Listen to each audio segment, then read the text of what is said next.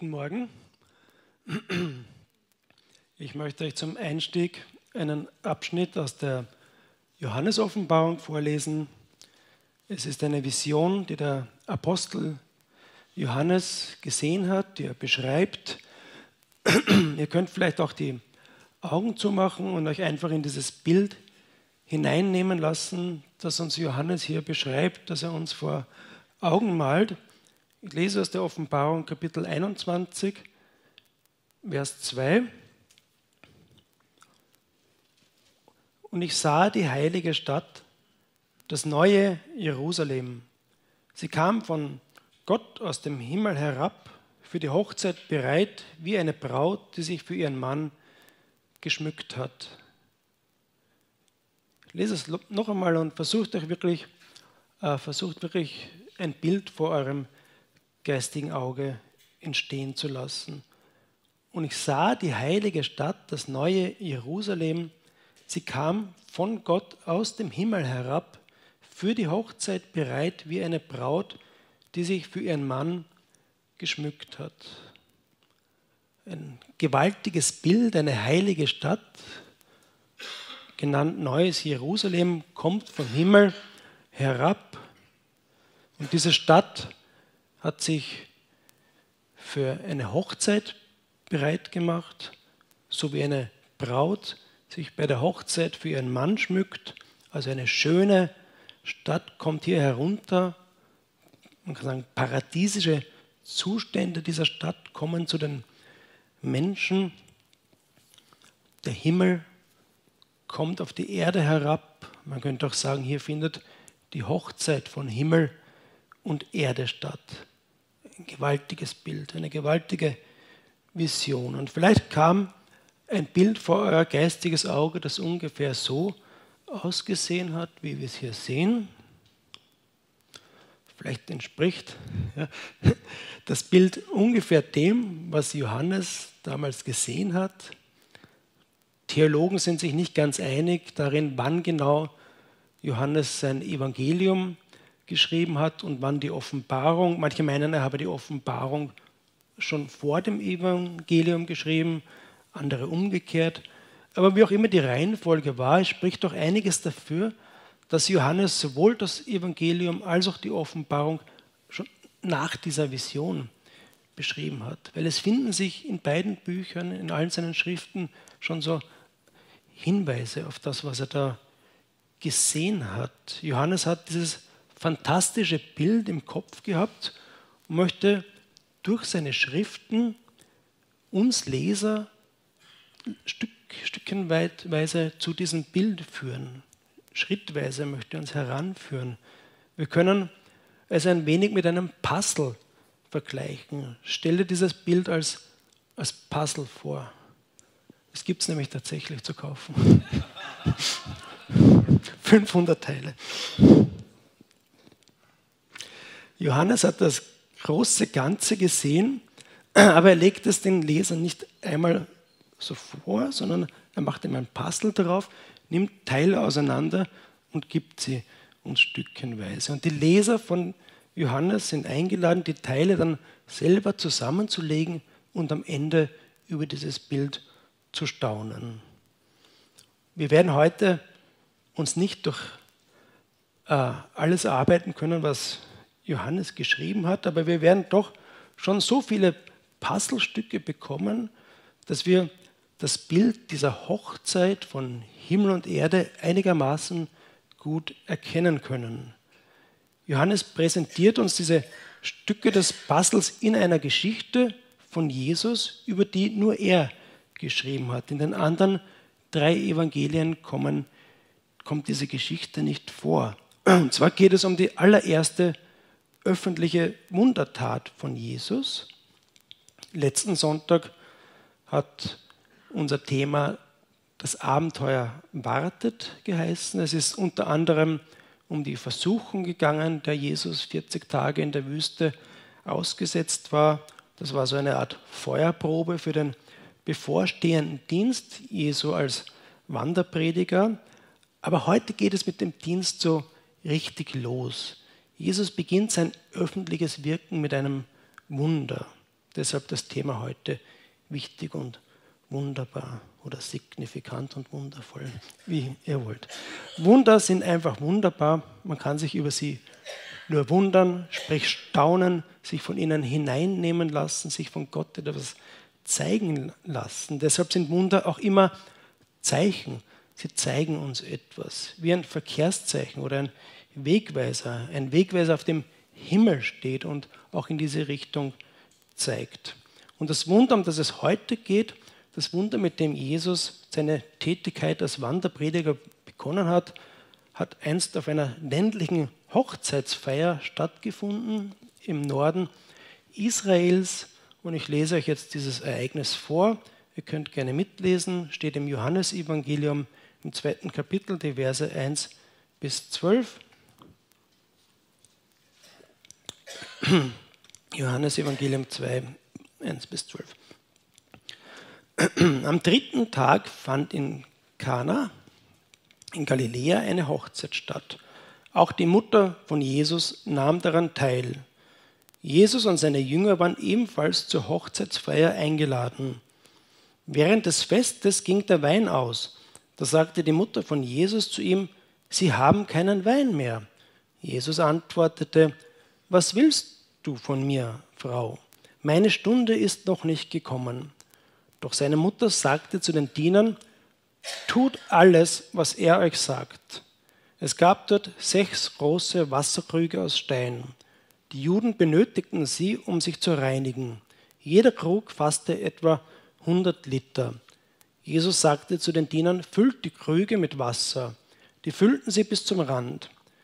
Dann sagte er zu ihnen, schöpft jetzt etwas heraus und bringt es dem, der für das Festessen verantwortlich ist. Sie brachten es ihm. Als der Mann einen Schluck davon trank, war das Wasser zu Wein geworden.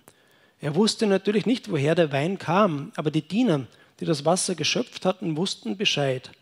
Da rief er den Bräutigam zu sich und sagte zu ihm, jeder andere schenkt zuerst den guten Wein aus, und wenn die Gäste dann betrunken sind, folgt der weniger gute. Du hast den guten Wein bis jetzt zurückgehalten. Das war das erste Zeichen. Jesus vollbrachte es in Kana in Galiläa. Er offenbarte damit seine Herrlichkeit und seine Jünger glaubten an ihn. Danach ging Jesus nach Kapernaum. Seine Mutter, seine Brüder und seine Jünger begleiteten ihn. Dort blieben sie einige Tage.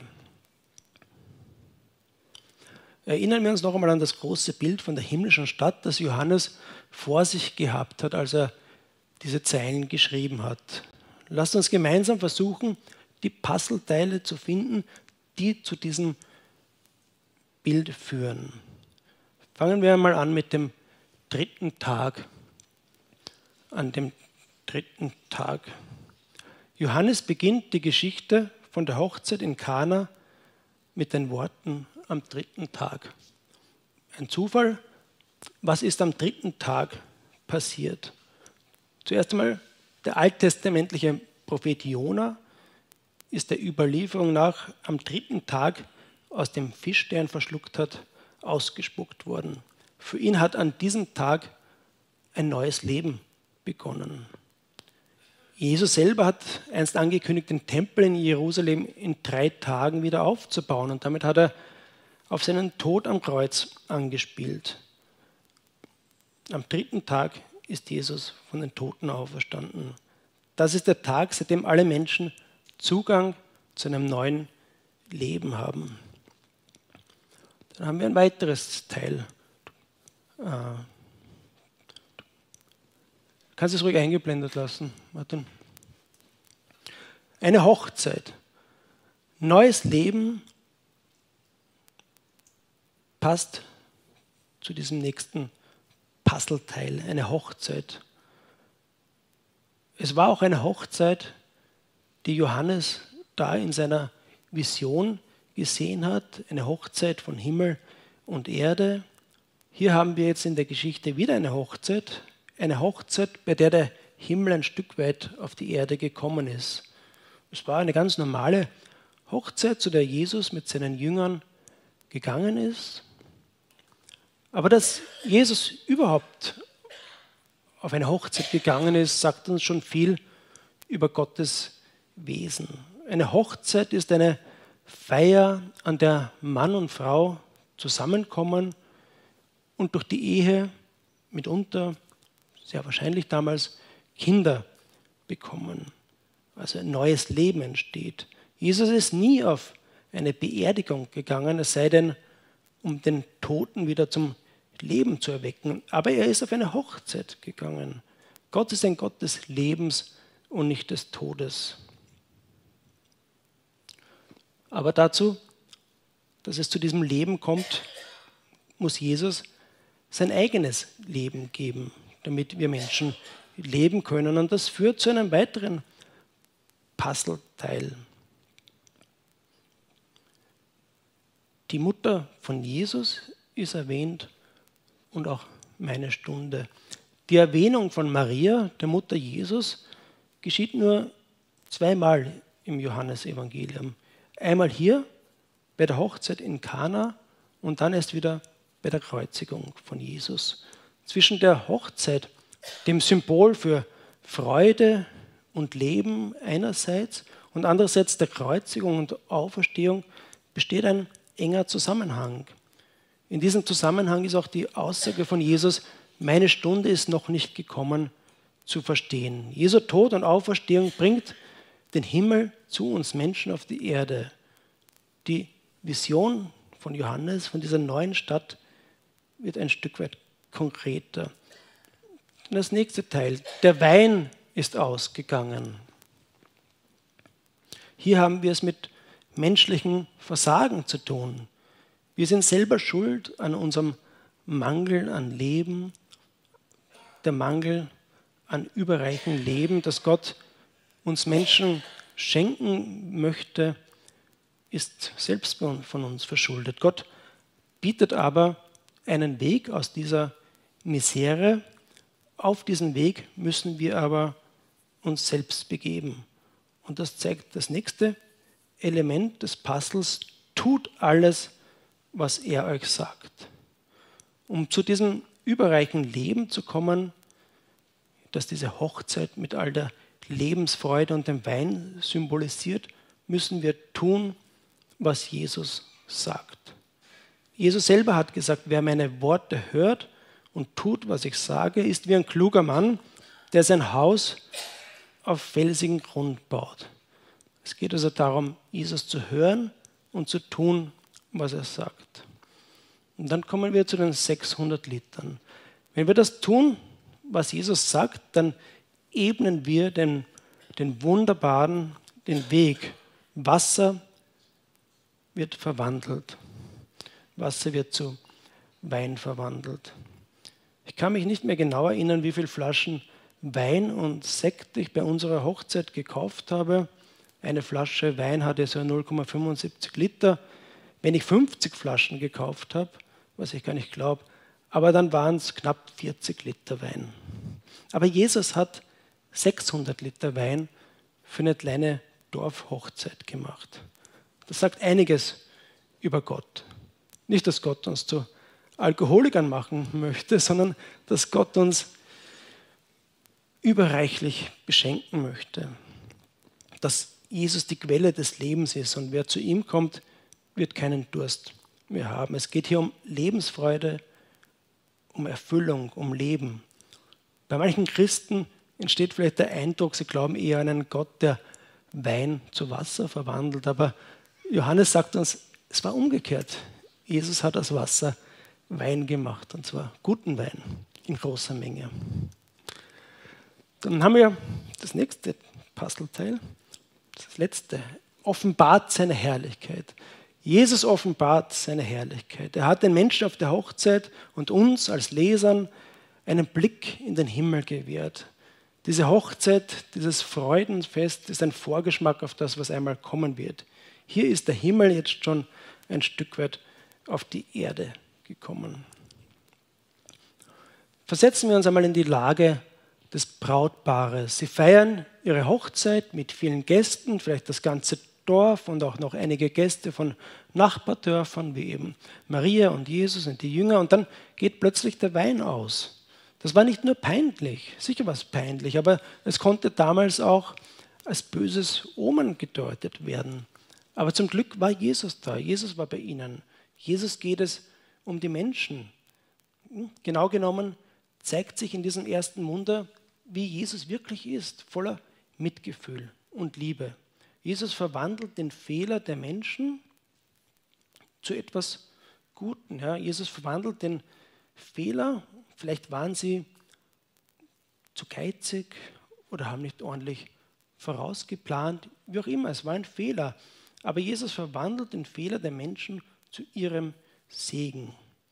Es geht in dieser Geschichte um, um, um Verwandlung, um, um Transformation, diese neue Wirklichkeit, die durch die Anwesenheit von Jesus ins Leben der Menschen kommt.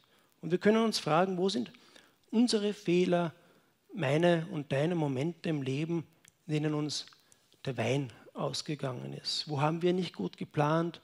Wo waren wir geizig, unaufrichtig und so weiter? Und wie oft hat Jesus uns schon aus dem Schlamassel gezogen? Jesus tut es immer wieder. Das ist sein Wesen. So ist er. Wir müssen dazu nur das tun, was Maria zu den Dienern, Dienern gesagt hat. Tut alles, was er euch sagt. Kommt mit den leeren Krügen, füllt sie mit Wasser und den Rest macht Jesus. Kommt mit euren Problemen, Unzulänglichkeiten, Fehlern und Jesus verwandelt sie in etwas Gutes. Jesus macht es, er tut es. Wir müssen nur auf ihn hören und seinen Anweisungen folgen.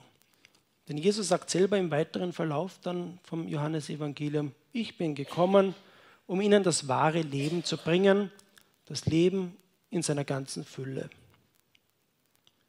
Die Verwandlung von Wasser zu Wein zeigt uns, was Jesus im Leben von Menschen bewirken kann und möchte, auch heute noch. Jesus macht lebendig, Jesus schenkt das wahre Leben. Unsere Predigtserien stehen ja unter dem großen Thema lebendig und genau das tut Jesus mit dem Beginn seines Dienstes an den Menschen. Jesus ist gekommen, um uns das wahre Leben in seiner ganzen Fülle zu bringen. Amen.